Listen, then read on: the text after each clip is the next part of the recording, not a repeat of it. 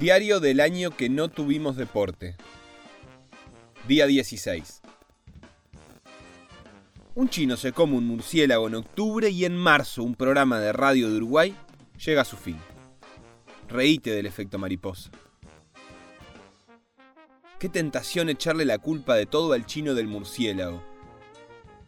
No me parece mal, es hasta poético. Chino come murciélago.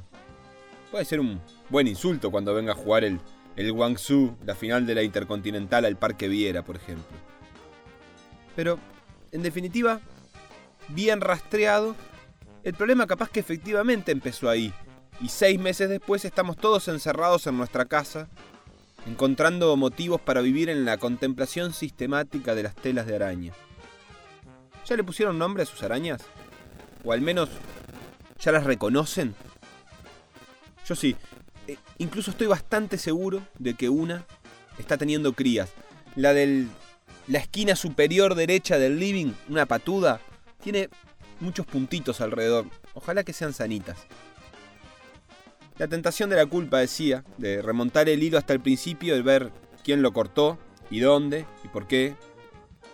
Aunque la verdad, qué poco sentido tiene, al menos en términos filosóficos. Quizás en lo científico sí, porque hay que ver de dónde salió el virus para ver cómo matarlo. Está bien, pero culturalmente un poco andamos con ganas de echarle la culpa de todo al chino del murciélago. ¿No lavaste los platos? No, viste que con todo esto del coronavirus se me complicó. Todo un poco así, como que le vamos echando la culpa de nuestras falencias al bendito virus, al bendito chino. No digo que no sea así, no digo que este tono depre que agarré en estos 15 días no tenga que ver con eso, claro, tiene que ver. Pero, ¿qué pasó en el medio? ¿Qué pudimos hacer distinto para no llegar a este punto? Y sobre todo, ¿qué cosas teníamos ganas de hacer y ahora aprovechamos y le echamos la culpa al COVID-19? ¿Cuántas empresas están echando gente por el coronavirus? ¿Cuántas parejas están puteando? ¿Todo eso es realmente por el COVID? Me suena que no. Me parece que la crisis ni saca lo peor ni saca lo mejor de nadie. Como mucho, si saca algo, saca lo que somos. Uno no tiene mucha alternativa en los momentos cúlmines, digamos. Viene el tigre, te va a comer. No me creo que de repente encontrás fuerza de la nada y te convertís en cocodrilo dandí y lo fajás a cuchillazo. Más bien, espero algo acorde a nuestras características, una muerte medio humillante, rogándole al tigre que no te coma. Por ejemplo, me imagino al cacique Medina, diciéndole que no, que no le sorprende, que qué otra cosa se podía esperar de un animal amarillo y negro a rayas.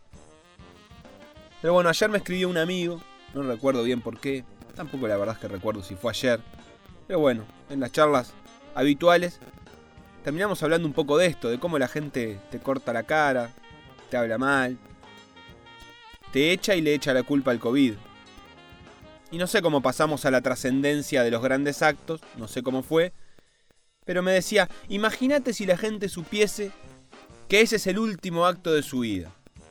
Ah, ya sé, mi amigo tenía preparada su frase final, muy ceremoniosa, final de vida, ¿no? Y yo le decía que no iba a tener tiempo de frases épicas y que además él no tiene una vida muy épica, así que no hay por qué esperar un final muy épico que amerite tener una frase preparada. Bueno, pero me decía que de última, capaz que no, pero capaz que sí su último acto, aunque fuese simple, tenerlo pensado o saber que fue la última vez. ¿Cuál será la última vez que vamos al bar a tomar una cerveza o que vamos al cine. ¿Cuál fue la última película que fuiste a ver al cine? Si no hay más cine. Yo creo que fue una muy berreta. Una mina que compraba una librería en un pueblo. No sé, no me acuerdo, no me gustó. Nada memorable. Pero yo no sabía que esa era la última vez que íbamos a ir al cine. O sea, si hubiese sabido, hubiese elegido algo a la altura, no sé, Jurassic Park igual. O una de Tarantino o. Una buena, buena. Pero no, uno no, no, está siempre ante la situación de que es el último algo. O más bien, casi nunca está. En general, no se sabe. Y pensaba en aquellos chistes de que el último partido de la Libertadores fue entre Gremio e Inter. Ay, fue una locura de expulsados, de no goles, de emociones. Y de cómo se hacía justicia que la Libertadores termine con ese último partido.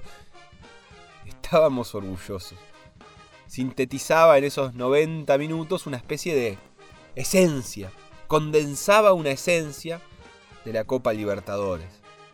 Pierna fuerte y orden táctico, sufrimiento y dolor. Nota el pie igual, ¿eh? En realidad a la misma hora que Intergremio jugó Racing que le ganó 1 a 0 a Alianza Lima en un partido inmirable y que para nada va a pasar a la historia. Pero bueno, Inter y Gremio no sabían que estaban jugando por última vez la copa, sino cómo hubiese sido. El otro día Felo, ustedes lo conocen de acá, me preguntaba, ¿realmente somos tan buenos como nuestra última versión? ¿Estamos a la altura de lo que queremos ser cuando nos despedimos? ¿Siempre somos el Inter y el gremio dejando la vara alta en la despedida? Me parece que no, me parece que la decadencia es el más habitual de los cierres. Difícil retirarse en la gloria. Difícil planificarlo. No está sencillo. No todos somos como Jordan flotando en el aire. Que dicho sea de paso, Jordan se retiró en los Washington y casi nadie se acuerda de un partido suyo en esa camiseta. Pienso en Maradona, medio pie en la cancha y medio afuera. Pienso en Zidane, cabeza perdida en el final y en la final. ¿Cómo terminamos las cosas? Ojalá todos tengamos la dignidad de mi amigo preparando frases para la posteridad. Pero ¿qué pasa cuando no sabemos qué es el final? ¿Qué pasa con Salayeta? esfumándose en el aire como un agente secreto que cumple su misión y se va. ¿Qué pasa con Ayrton? Que la última vez que se subía a un auto no sabía que era la última. Nunca había experimentado tan en carne propia esa sensación horrible de que todo se termine sin aviso.